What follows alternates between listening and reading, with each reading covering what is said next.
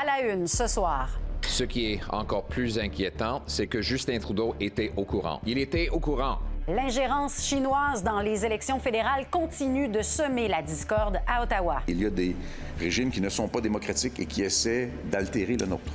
La drogue du viol, une préoccupation grandissante pour les clients et les propriétaires. C'est le blackout total. Je me souviens de rien, rien, rien. C'est notre responsabilité d'assurer la sécurité de notre personnel, mais surtout de notre clientèle. Et anxiété chez les jeunes, des médicaments pour pallier le manque de psychologues. Juste aller voir un prof pour aller demander de l'aide. Avant de prendre ces médicaments-là, j'étais pas capable. Ça me stressait beaucoup trop. Voici votre fil de la journée.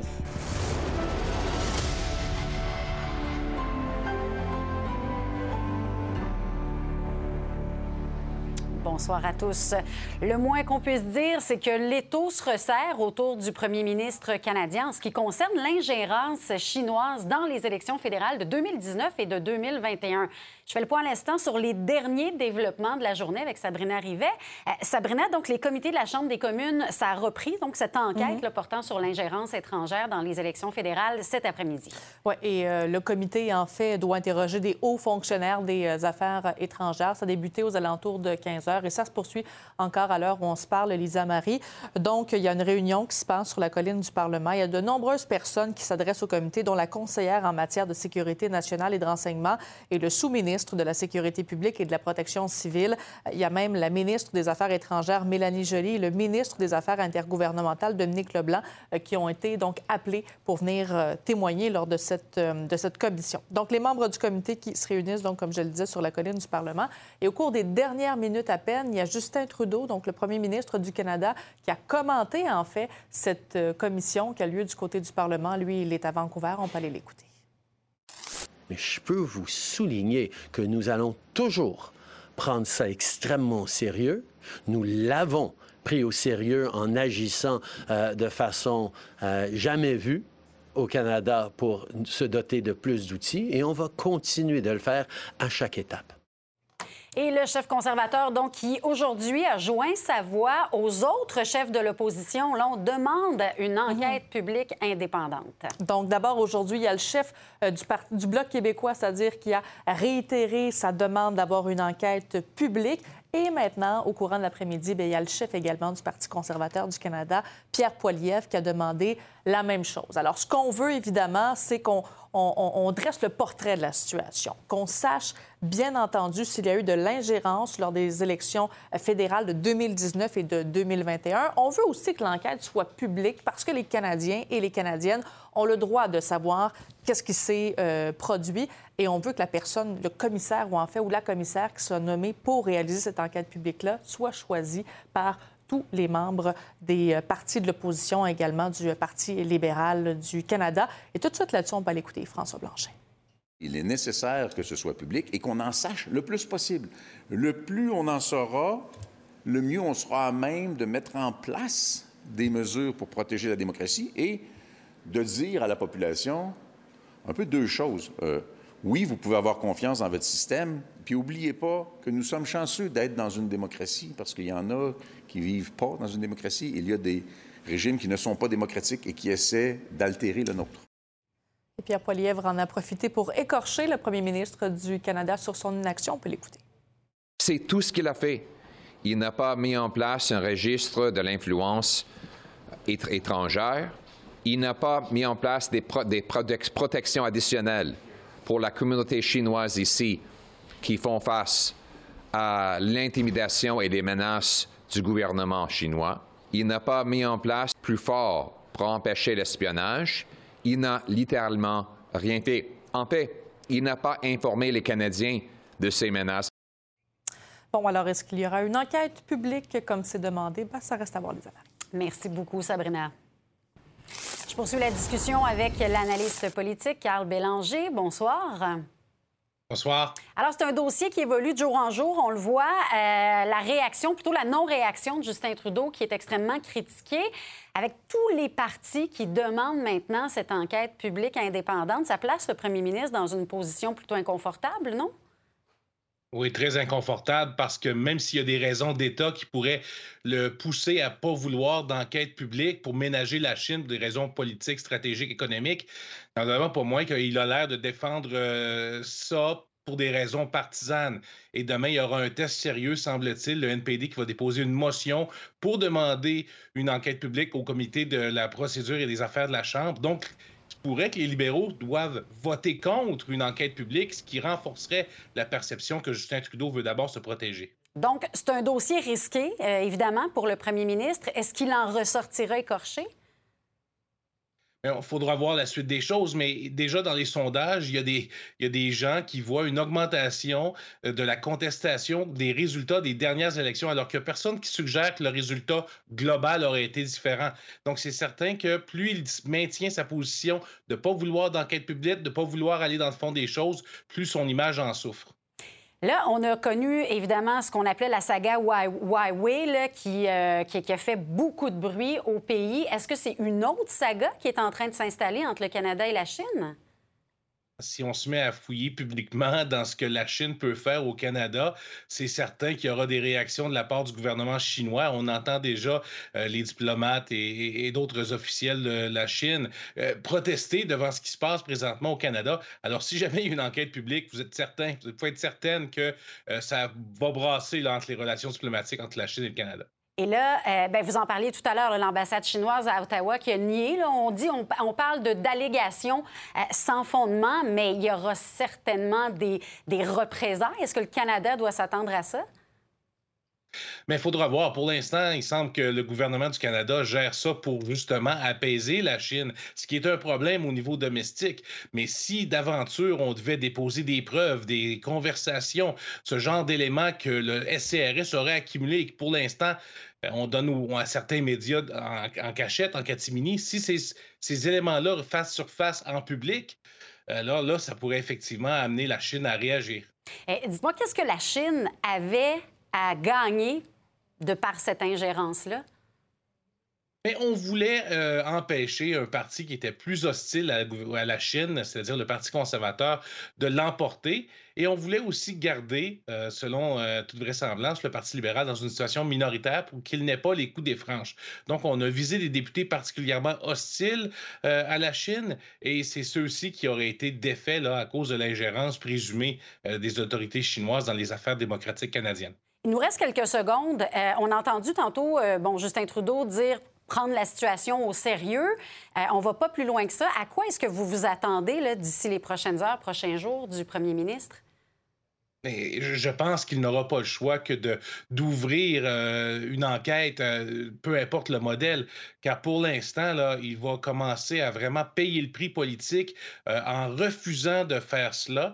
Quant à unité de l'opposition, incluant son partenaire dans le gouvernement minoritaire, le NPD, ben, ça pourrait causer des problèmes pour la, même, la survie même de son gouvernement.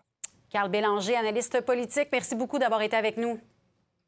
Merci, au revoir. Plaisir. Et la pandémie a assurément exacerbé euh, toute la problématique en santé mentale, notamment l'anxiété. D'ailleurs, les listes d'attente pour les jeunes qui veulent consulter un psychologue s'allongent. Entre-temps, ben, les médecins leur prescrivent souvent des anxiolytiques pour soulager leur détresse.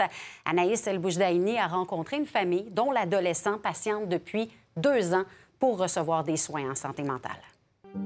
C'est un point que c'est tellement grave que comme le jeune est tellement rendu comme affecté que justement c'est le point de non-retour, c'est le point où genre, il est sur le bord de suicider avant qu'il reçoive de l'aide.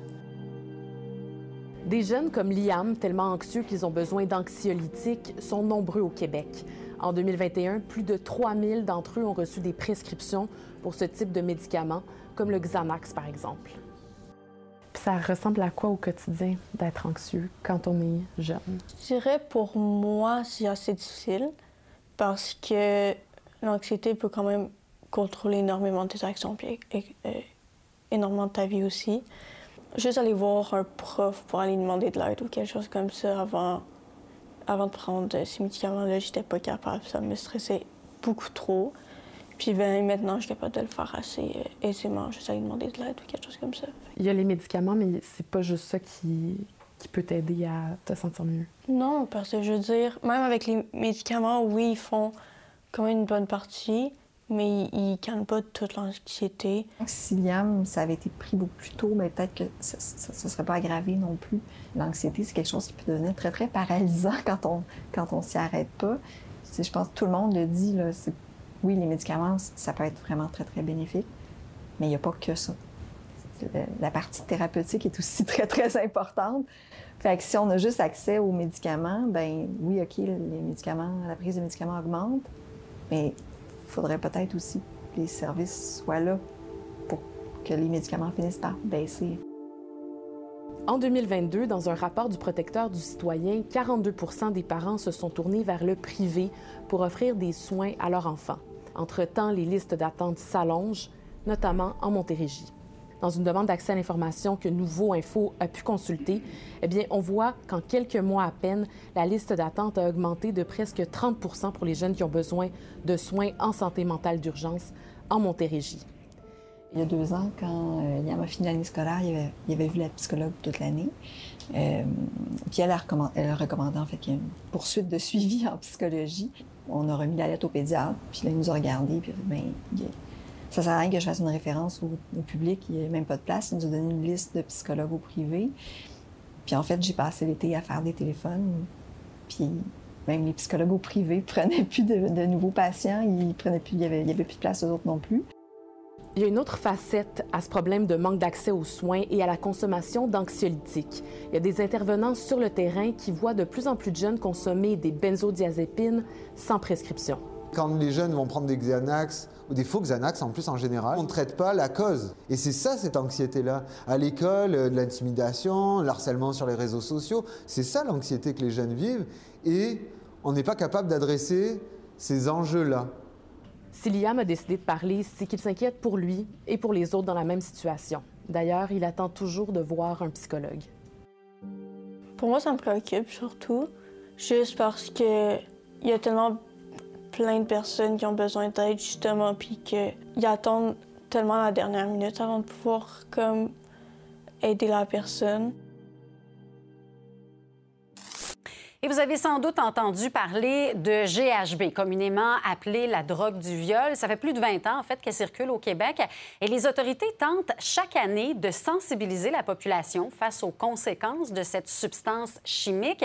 Mais là, Marie-Michel, il y a un père qui a vivement dénoncé sur les réseaux sociaux l'omniprésence de cette drogue-là dans les bars et le fait que sa fille a été intoxiquée à son insu à deux reprises dernièrement. Oui, au cours de la même année, c'est énorme et ça insisté son père, vous allez voir la publication, a lancé un véritable cri du cœur sur les réseaux sociaux. Et ce qui est vraiment préoccupant, les Marie, c'est qu'en lisant les commentaires, parce que la publication a été partagée des centaines et des centaines de fois, bien, on lit à plusieurs reprises des, euh, des gens, principalement des jeunes femmes, qui affirment elles aussi avoir été droguées à leur insu, pas il y a 10 ans, là, pas il y a 15 ans, dernièrement dans la grande région de Montréal. Par chance, la fille de ce papa-là s'en est bien sortie parce qu'elle était accompagnée de ses amis, donc elle a pu être escortée jusqu'à chez elle. Je vous invite à écouter le témoignage de sa fille. J'ai pris le chat de mon ami et juste à côté de moi, il y avait un groupe de, garçons qui m'ont offert un chat aussi. Et euh, j'ai décidé de le prendre. Et tout de suite après, je suis allée dehors. Et 15 minutes plus tard, j'arrivais plus, j'ai commencé à me sentir étourdie. J'avais de la misère à marcher, j'avais de la misère à tenir debout, droite.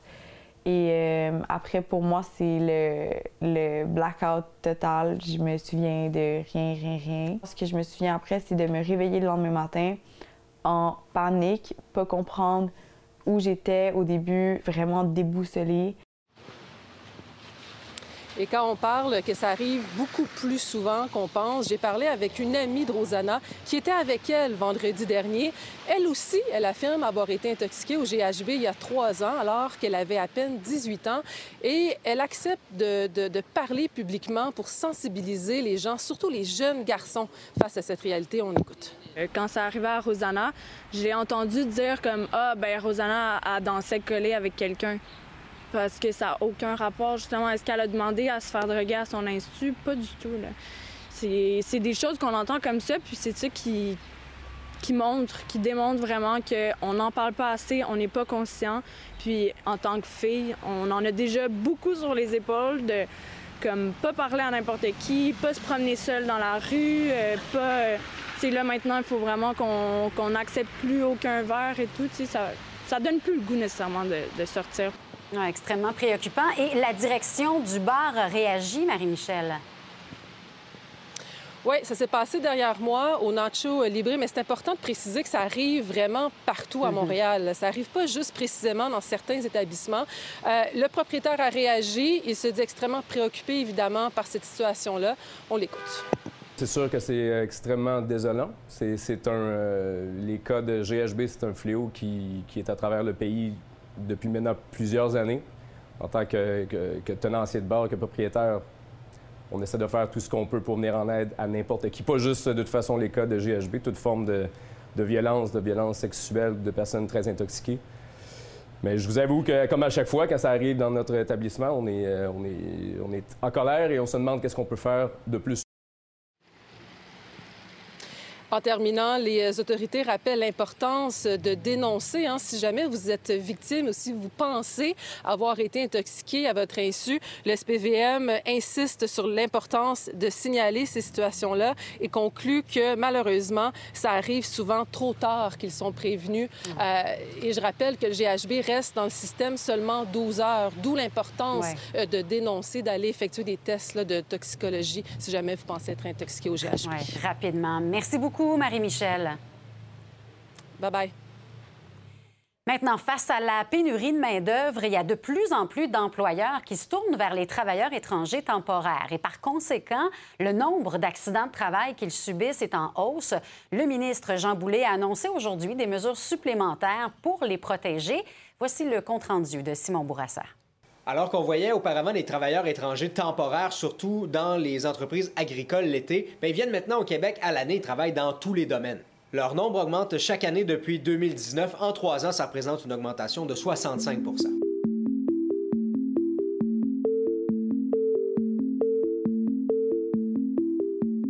Et par conséquent, le nombre d'accidents de travail qui touchent les travailleurs étrangers temporaires a augmenté de manière significative.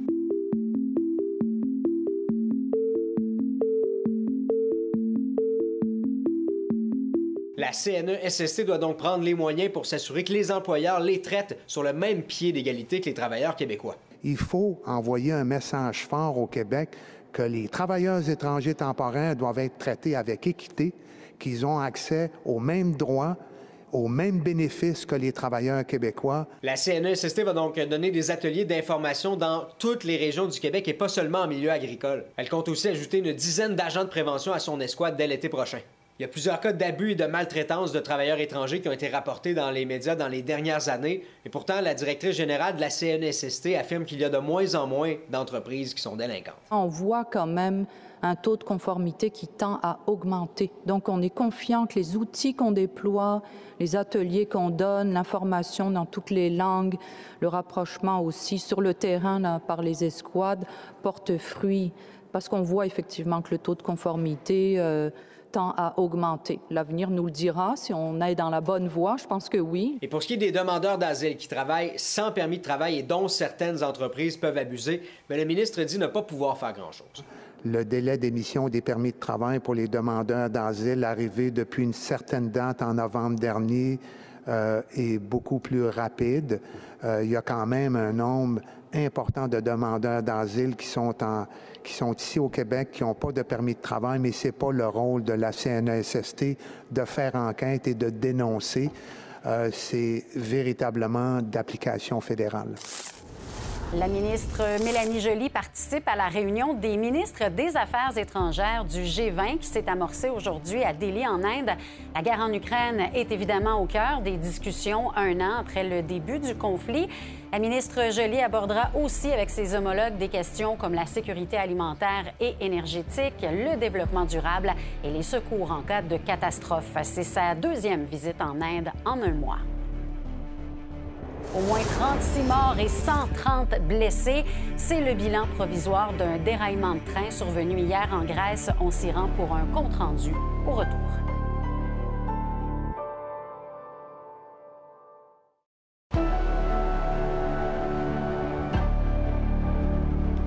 Revient maintenant sur la catastrophe ferroviaire survenue hier soir en Grèce alors qu'un train de passagers est entré en collision avec un train de marchandises. L'accident a fait au moins 36 morts et 130 blessés, mais il s'agit toujours d'un bilan qui est provisoire. Pour en parler, je joins Romain Chauvet, journaliste indépendant qui se trouve à Larissa, pas très loin du lieu de l'accident. Bonsoir. Oui, bonsoir. Alors, est-ce qu'on en sait plus sur les raisons pour lesquelles les deux trains se sont retrouvés face à face sur les mêmes rails? Je vous dirais que pour l'instant, il y a beaucoup d'incertitudes. Évidemment, il y a une enquête qui a été ouverte. Mais ce qu'on a entendu euh, tout au long de la journée ici, c'est beaucoup euh, d'incompréhension. Comment se fait-il que deux trains euh, ont pu circuler pendant plusieurs kilomètres, semble-t-il, sur la même voie? Pour l'instant, il est trop tôt pour euh, pouvoir répondre à cette question, mais ce que je peux vous dire, c'est que le chef de gare de Larissa, où je me trouve ici à 20 km à peu près de ce déraillement, a été euh, arrêté plus tôt aujourd'hui. Il va comparaître demain. Il fait face à des accusations euh, de, si vous voulez, de, de méfaits contre des personnes qui ont été tuées dans ce, dans mm-hmm. ce déraillement Alors, il faudra voir par la suite, mais donc cette enquête qui commence ici, alors que les opérations euh, de sauvetage sont toujours euh, en cours ce soir, alors que la nuit est tombée ici. Oui, la scène, elle est euh, immense. Il y a des têtes qui rapidement sont tombées. On parle du ministre des Transports, notamment, qui a démissionné après avoir visité les lieux de l'accident. il a d'ailleurs pris le blâme pour les lacunes de son gouvernement en matière de sécurité ferroviaire. Oui, écoutez, ce qu'il a dit essentiellement, c'est qu'il ne pouvait pas rester en place pour, euh, en honneur euh, finalement à toutes ces victimes qui ont été, euh, qui, ont, qui sont décédées dans ce déraillement de train. Mais il a également dit que oui, le système ferroviaire grec fait face à des lacunes, que en fait finalement ce système n'est pas adapté au 21e siècle. C'est ce qu'il a dit. mais vous savez, ici en Grèce, on se prépare à une campagne électorale qui pourrait être déclenchée dans les prochains jours. C'est ce qui était initialement prévu. Il faudra voir si ça va suivre son cours. Euh, mais donc, euh, semble-t-il que toutes ces démissions, toutes ces visites politiques, toutes ces réactions tout au long de la journée, euh, eh bien, semble-t-il que tout ça est teinté de cette pré-campagne électorale quand même. Mais il y a notamment le syndicat des conducteurs de train de Grèce qui a également déclaré aujourd'hui que le système de train en Grèce est vêtu s'il n'est pas adapté aux normes européennes. Alors, il faudra voir évidemment quelles vont être les mesures et les conséquences de ce drame dans les prochains jours et les prochaines ici en Grèce. Euh, la Grèce qui a annoncé d'ailleurs trois jours de deuil national. À ce moment-ci, est-ce qu'on en sait un peu plus sur les victimes? Parce que là, il semble que le train transportait plusieurs étudiants. Oui, absolument. Beaucoup euh, d'étudiants, euh, parce que vous savez, c'était une longue fin de semaine fériée ici en Grèce. Il y avait des festivités du carnaval un peu partout dans le pays. lundi, c'était le début du carême orthodoxe. Alors, semble-t-il qu'il y avait beaucoup d'étudiants qui étaient descendus à Athènes pour la longue fin de semaine et donc qui ont péri euh, dans ce déraillement de train. Mais oui, vous le disiez, trois jours de deuil national qui ont été euh, décrétés en Grèce et je vous dirais que l'émotion, elle est vraiment palpable partout. Il y a de euh, nombreuses vigiles qui ont été organisées dans de nombreuses villes ce soir en Grèce. C'est vraiment le choc, la consternation. Et puis, il ne faut pas oublier qu'il y a également des dizaines de personnes qui manquent toujours à l'appel. Je vous parlais un peu plus tôt de ces opérations de secours qui se poursuivent parce qu'il y avait des gens, j'en ai vu tout au long de la journée, qui venaient proches de ce lieu du déraillement de train et qui disait Je n'ai pas de nouvelles de ma fille, de mon ami. Alors, on essayait de se raccrocher à quelque chose hmm. en pleurs et de tenter de retrouver euh, ces gens qui manquent toujours à l'appel ici ce soir en Grèce. Ouais. Romain Chauvet, merci beaucoup d'avoir été avec nous. Je vous en prie, au revoir. Au revoir.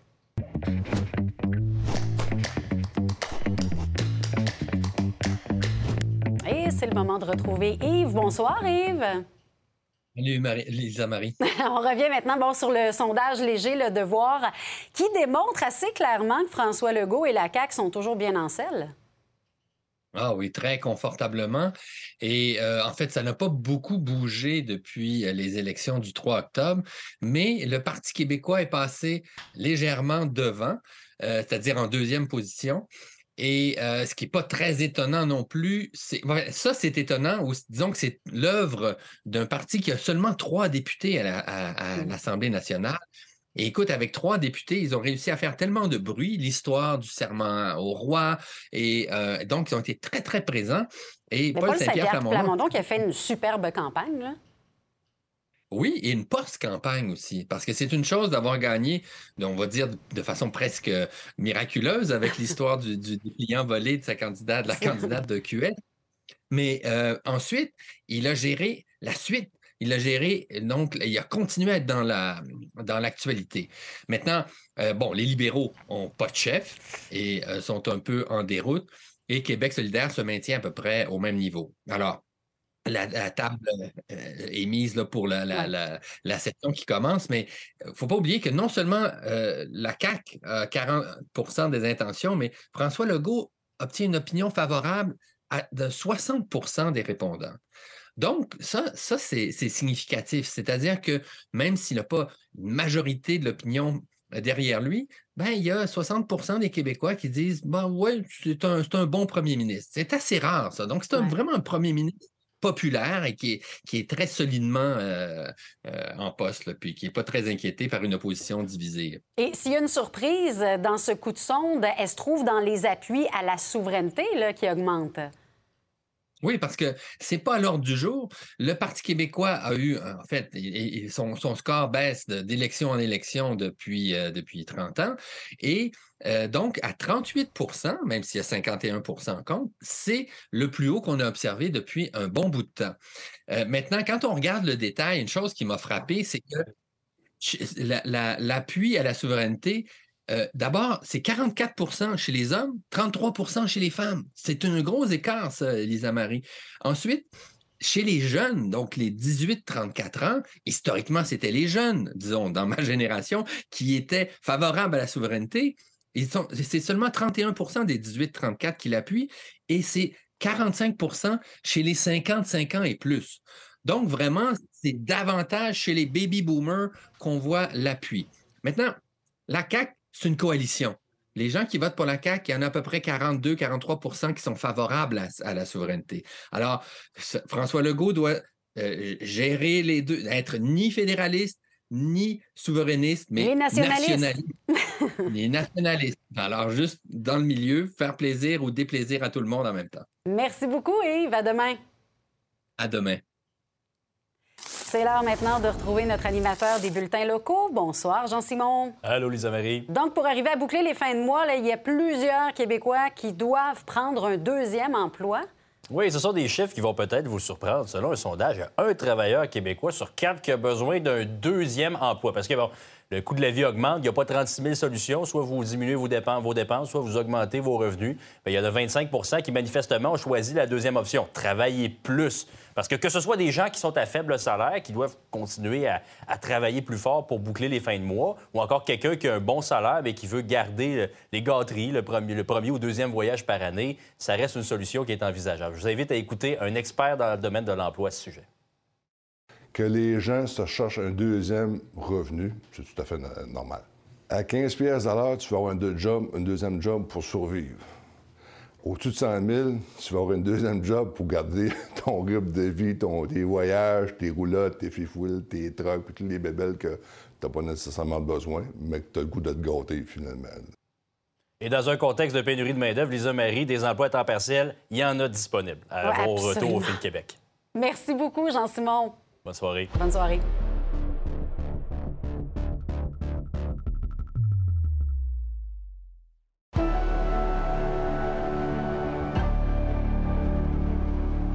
Depuis janvier 2022, les thérapies de conversion qui visent les personnes LGBTQ sont illégales au pays. Ça ne veut pas dire pour autant qu'elles ont entièrement disparu.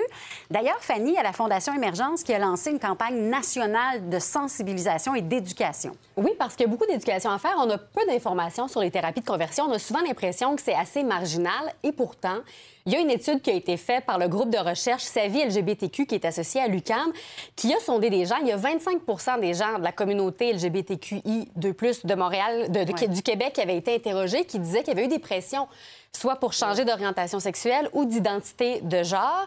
Et il y avait 5% des répondants quand même qui avaient subi ce genre de thérapie de conversion. Mais de quoi ça a l'air en 2023, ce genre de, de thérapie-là?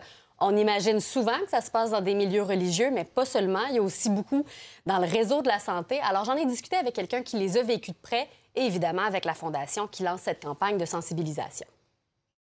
Ça ressemble à quoi en 2023 une thérapie de conversion? C'est des personnes souvent qui sont dans des milieux qui étaient à la base très hostiles à la diversité sexuelle et de genre, donc soit pour des raisons religieuses, des raisons politiques, il y a aussi des milieux plus, plus conservateurs, etc. Donc c'est aussi souvent des personnes qui, parce que le milieu était hostile, elles-mêmes voulaient rejeter cette partie-là. Mon père était pasteur, il était encore pasteur. Il disait que, que l'homosexualité pouvait être guérie donc, euh, il offrait aux gens de venir à son église. J'ai vu, euh, dans le fond, j'ai grandi dans ça, où il y avait justement des activités, des groupes pour convertir les gens.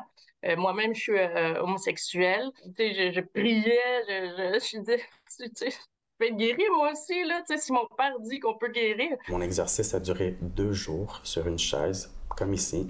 La manifestation que j'ai eue après quelques heures, pour, après se faire crier dans, dans, dans, dans euh, sur toi, je convulsionnais en fait. J'étais en convulsion. Je me suis même évanoui sur la chaise. Il me donnait des petites claques pour me réveiller en disant que c'est l'esprit de serpent qui prenait possession de moi. On te fait croire aussi quelque chose. Les thérapies de conversion sont souvent associées au milieu religieux, mais selon la Fondation Émergence, sous certaines formes, on les retrouve aussi dans le réseau de la santé. Selon l'étude qu'a fait l'UCAM, dans 10% des cas de thérapie de conversion, elles étaient faites par des professionnels du réseau de la santé. On nous a donné quelques exemples. Parfois, c'est des médicaments pour augmenter ou diminuer la libido, des traitements hormonaux, de l'hypnose, voire même la lobotomie. Ça peut aller, oui, euh, vers des des euh, protocoles euh, religieux, mais ça peut aussi être des traitements plus formels dans le milieu de la santé. Et puis la loi, elle précise que c'est bien sûr tous les efforts pour changer l'orientation sexuelle d'une personne, son identité de genre ou son expression de genre, mais c'est aussi de l'encourager à renier ou à réduire ces dernières euh, composantes-là. De obligatoirement suivre une thérapie avec un psychologue chrétien. Il avait pour mission en fait de, de me guérir de l'homosexualité c'est un professionnel au public. C'est étonnant, ça, en 2023? Oui, ben vous savez, le milieu de la santé et des services sociaux, euh, il est issu de la société euh, normale. Hein, donc euh, l'homophobie, la transphobie, c'est toujours une réalité en 2023. C'est beaucoup plus discret, ça prend des formes différentes. J'ai fini par me choisir. À la mi-vingtaine, j'ai fait un choix. C'était pas mon, mon homosexualité, mais c'était de dire, bon, ben écoute, faut que je m'accepte. C'est comme ça, j'ai droit à une vie heureuse et bien là, a commencé la déconstruction de toutes ces, choses-là que j'ai appris puis qui causent beaucoup de dommages euh, chez les individus là, de la communauté LGBT. En Floride, maintenant, on revient sur la décision du gouverneur de l'État, Ron DeSantis, de priver Disney de son statut spécial, statut qui existait depuis la construction du célèbre parc d'attractions en 1960. DeSantis qui accuse l'entreprise de wokisme et d'endoctriner les enfants sur les questions LGBTQ. Pour en comprendre les raisons et les conséquences, je retrouve en Floride Valérie Baudouin, analyste en politique américaine. Bonsoir, Valérie. Bonsoir. Alors, les relations qui étaient tendues quand même depuis un bon moment entre DeSantis et Disney, est-ce que c'est un règlement de compte au final de la part du gouverneur qui n'a pas aimé se faire critiquer? Il n'a pas aimé que Disney se mêle de la politique euh, en Floride parce que si je résume très rapidement, Ron DeSantis a passé une loi qu'on appelle, on surnomme le Don't Say Gay Bill. Donc, on ne veut pas qu'on parle justement d'identité de, genre, de tout ce qui est LGBT au primaire. Euh, on peut pas qu'on pose des questions aux professeurs. Donc, finalement, il a dit à Disney qui s'est prononcé contre cette loi-là, ben mêlez-vous un peu de vos affaires. Ce n'est pas une entreprise woke qui va nous dire quoi faire. Donc, finalement, on voulait restreindre le statut de Disney, leur donner moins de pouvoir, parce que pour les gens qui sont déjà, euh, qui ont déjà visité les parcs d'attractions Disney, c'est une mini-ville. On a la propre police, les pompiers, les infrastructures, les aqueducs. Donc, c'est vraiment une énorme machine ici. c'est très, très important, Disney. Donc, on voulait leur enlever du pouvoir, enlever un statut particulier, justement pour leur donner une espèce de, grosse tape sur les doigts pour, euh, pour euh, s'être prononcé dans le dossier. Donc, ça a des conséquences pour l'entreprise. Disney qui reste un fleuron de l'économie, mais euh, DeSantis, lui, n'a pas officialisé sa, sa candidature, vise la présidence. Est-ce que ça pourrait jouer contre lui? Ben, c'est toujours une possibilité parce que Disney, c'est le plus gros, le plus important employeur de la Floride. Donc, il y a énormément de gens, des milliers de personnes qui y travaillent. Et le problème, c'est que si on va trop loin en enlevant tes droits à Disney, il y a des milliards de dollars en taxes que ce sera euh, aux, Floridiens de rembourser à Disney parce que Disney a payé pendant des années pour justement les infrastructures. Alors, c'est assez délicat pour Ron DeSantis, mais il reste très, très populaire ici en Floride. Mm-hmm. C'est quelqu'un qui est bien apprécié des gens de façon générale. Et là, au même moment, Valérie, à la grande messe conservatrice qui se déroule à Washington, euh, DeSantis a décidé de de ne pas y aller. Trump y sera, lui. Pourquoi ne pas aller se faire entendre par de futurs électeurs? Il a décidé de rester en Floride. Au lieu du discours, on a pensé au portefeuille. En fait, ce qu'il veut faire, c'est qu'il y a des donateurs républicains qui sont ici euh, réunis en Floride. Il va se rendre sur place avec qui? L'ancien vice-président des États-Unis, Mike Pence. Donc, les deux vont être ici. On choisit de pas se rendre sur place. La deuxième raison, à mon avis, c'est que CPAC, cette grande messe conservatrice, ça tourne beaucoup autour de Donald Trump. Donc, les invités ressemblent à Trump, ont les mêmes peut-être visions. Alors, Ron DeSantis, il veut peut-être se distancer euh, de M. Trump. C'est une des possibilités aussi. Et là, quelles sont les prochaines étapes en vue de la présidentielle? Ça va être en 2024. Joe Biden qui tarde encore à annoncer sa candidature. Est-ce que ça nuit aux démocrates? Bien, il y a de l'incertitude. Hein. Des gens, est-ce que les gens vont vouloir se présenter si Joe Biden ne le fait pas? C'est une possibilité. Mais Jill Biden, la première dame des États-Unis, ça, c'est un indice assez fort, a dit il a le champ libre. Donc, pour moi, on, va embarquer, toute la famille va suivre justement Joe Biden s'il décide de se présenter. Et on sait à quel point la famille, c'est important pour Joe Biden. Il y a eu des discussions au cours du temps des fêtes. Donc, on va vraiment suivre dans les prochaines semaines, je dirais, si Joe Biden officialise sa candidature. Mais selon la première dame, c'est une question de temps pas de décision. Alors, à suivre tout ça. 80 ans quand même, c'est pas rien. Merci beaucoup, Valérie. Merci, bonne, soirée. Maintenant, après avoir défendu des agresseurs sexuels et des hommes accusés de violence conjugale pendant des années, il y a une avocate de Sherbrooke qui atteint sa limite. Maître Michel Lamar-Leroux veut maintenant accompagner les victimes dans leur processus judiciaire, un chemin qu'elle connaît bien pour l'avoir elle-même déjà parcouru en tant que plaignante. Guillaume Cotenoir-Lacroix l'a rencontré.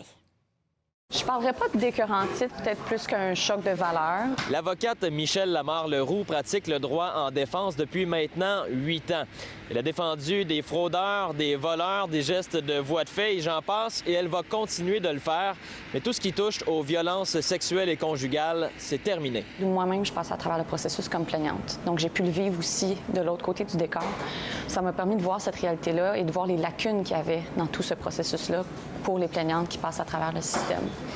Euh, puis j'avais une amie qui m'accompagnait dans le processus, qui était un support moral. Et à la fin du processus, elle m'a dit qu'elle-même, juste comme support moral, pas comme plaignante, elle, elle avait trouvé ça tellement difficile que s'il lui arrivait quelque chose, elle n'aurait pas le goût de porter plainte pour moi, ça, ça a été vraiment une onde de choc. Le changement de cap est important. Elle a maintenant décidé d'accompagner les victimes au privé.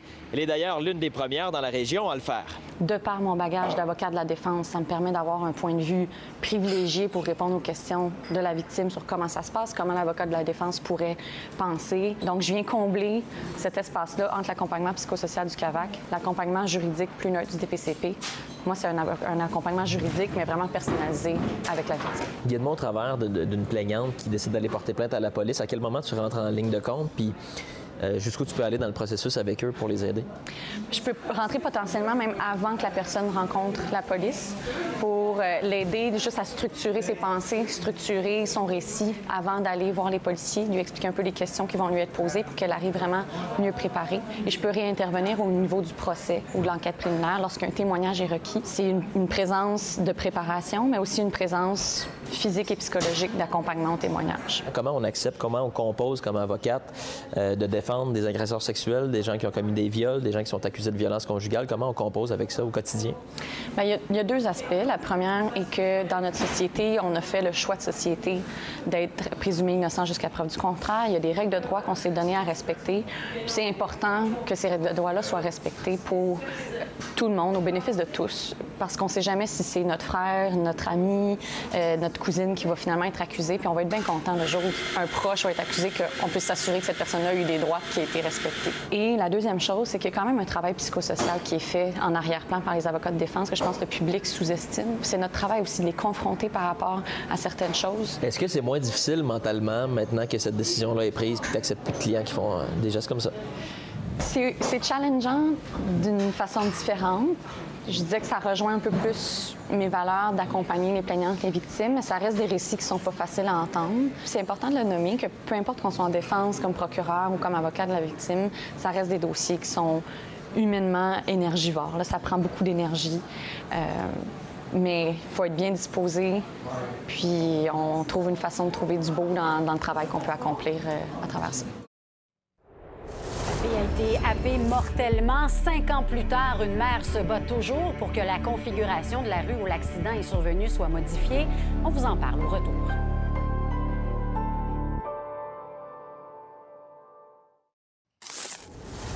Cinq ans après le décès de sa fille de 11 ans, une mère de famille de Lobinière lance un cri du cœur. Elle réclame des actions concrètes pour améliorer la sécurité des piétons. Sa fille a été happée mortellement alors qu'elle se rendait à pied à son école de Saint-Flavien le 1er mars 2018. Elle a parcouru les 600 mètres qui séparent l'établissement de sa résidence en circulant sur l'accotement.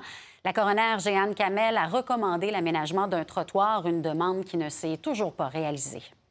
On est le 1er mars. Euh, ça fait cinq ans aujourd'hui que j'ai perdu ma fille sur le chemin de l'école. Donc, euh, on est cinq ans plus tard, malgré des recommandations coroner, malgré un plan de déplacement qui avait eu lieu quatre ans avant le décès de ma fille, malgré euh, un ingénieur qui s'est prononcé après avoir étudié justement la route de la municipalité. Donc, malgré toutes ces recommandations-là, on est encore à la même place. Il n'y a encore toujours pas d'infrastructure sécuritaire Maintenant, signe que le printemps approche, on l'espère en tout cas, le Cirque du Soleil a commencé à ériger son fameux chapiteau dans le Vieux-Port de Montréal. L'installation permettra d'accueillir dès le 20 avril le nouveau spectacle Écho. C'est la 51e production originale du Cirque du Soleil, mais avant de recevoir les premiers spectateurs, c'est un long travail qui s'amorce. Voici ce qu'a préparé Lily Mercure.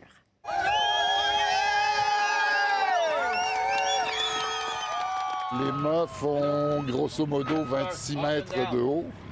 Euh, la tente, à son maximum, la toile sera montée à environ 19 mètres. La levée du chapiteau, mais ça marque le début de, grandes opérations pour nous. Euh, c'est le début, euh, le début du spectacle. En fait, on, monte le chapiteau, on installe les équipements acrobatiques, les équipements de scène pendant six jours. Après ça, on aura des tests qui suivront pendant une semaine, des tests avec l'équipement acrobatique et l'équipement d'automation. Ensuite, les artistes rentreront euh, en chapiteau euh, dans deux semaines. Tous les spectacles de Tournée Cube rentrent euh, au Vieux-Port. C'est la première destination. Donc, je pense que c'est juste, on fait partie de l'équipe. C'est pas juste parce que c'est une équipe de centaines de techniciens qui sont là à monter. Donc, je pense que c'est juste pour faire, pour se donner l'impression qu'on fait partie du processus. le spectacle arrive pour de vrai. Au niveau technique, on n'a jamais eu autant de rigs de grillage et d'automation euh, dans, le spectacle. Ce qui veut dire qu'on a beaucoup d'équipements en suspension, beaucoup de mouvements, de grosses pièces sur scène. Je ne peux pas rentrer trop dans les détails, puisqu'on veut euh, veut pas vendre la mèche du spectacle. Ce qui est bien avec tous les spectacles du Cirque du Soleil, c'est que le public peut entrer puis se faire leur propre histoire. Oui, le, metteur en scène a une idée précise de ce qu'il veut, mais en même temps, il veut pas trop en dire pour que justement personne ne s'attende à rien, mais que tout le monde reçoive le message qu'ils veulent recevoir.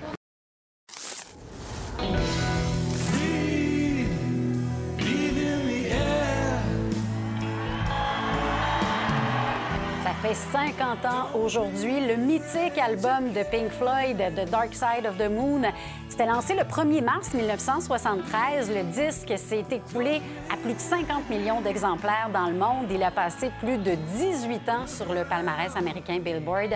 C'est le troisième album le plus vendu de tous les temps.